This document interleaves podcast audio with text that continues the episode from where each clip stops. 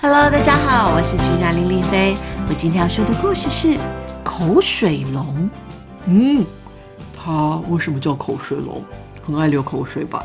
我们来听听这个故事。我们开始喽。口水龙独自住在蓝色海边，它是前几天才刚搬来的。其实，口水龙并不怎么喜欢海，即使搬来海边，它仍然十分怀念从前住在。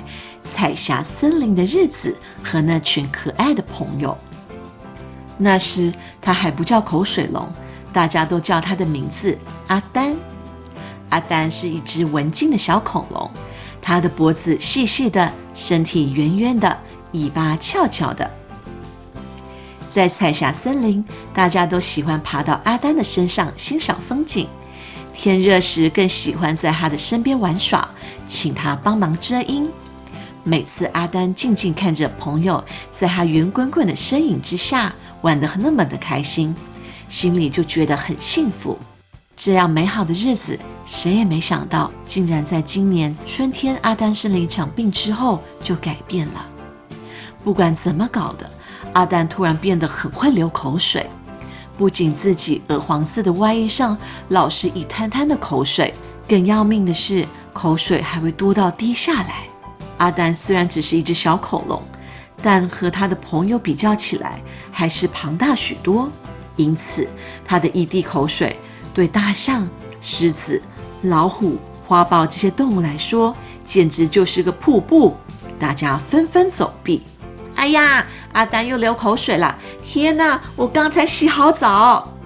阿丹觉得难为情，拼命道歉：“对不起，对不起。”不得了，阿丹一张开口。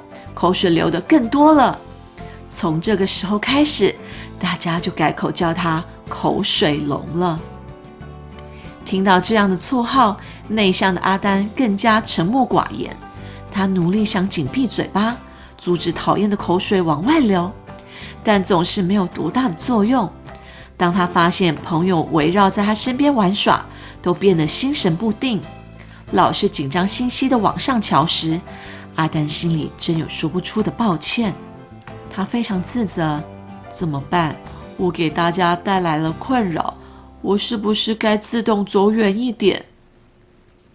但是他实在舍不得这些朋友，也舍不得美丽的彩霞森林。啊，我怎么会有这种怪毛病？我真是天底下最可笑的恐龙！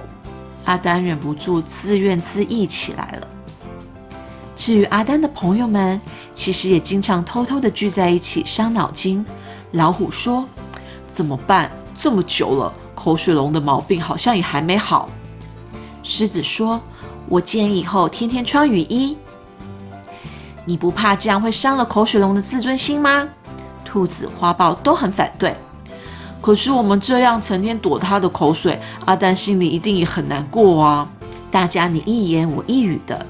就是想不出一个两全其美的好办法。有一天，阿丹发现他的朋友都不见了，整个森林的动物好像变成空气似的，通通都不见了。也许他们临时有重要的事要做吧。阿丹安慰自己。第二天，依然一个朋友也没出现，大概是事情还没做完。阿丹还是强作镇定。到了第三天，他再也受不了了。哦，他们终于抛弃我了，阿丹好伤心，趴在山上大哭起来，泪水、口水混在一起，哭得满脸黏糊糊的。于是阿丹就这样离开了彩霞森林，来到了蓝色的海边。他们叫我口水龙，也许我应该干脆学着做一只水龙，成天泡在水里的话，别人就不会注意到我老是流口水了。阿丹难过的想着。他觉得自己的心已经碎了。当朋友们找到阿丹时，他几乎整个身体都藏在大海里。大象首先朝着他大喊：“喂，口水龙，你躲在这里干什么？”看到老朋友，阿丹真是又兴奋又激动。但一想起他们的无情，又强逼自己装得若无其事。哦，没什么，我只是想做一只水龙。干嘛要做水龙啊？大家忙着河里推一个大盒子，大象还在叫他：“口水龙，你看，这是我们送你的小礼物。”阿丹才回过身来，很纳闷的问道：“为什么要送礼物给我？”老虎嚷嚷着：“哎呀，你赶快打开来嘛！”其他的朋友也一起笑着：“是啊，赶快打开来！”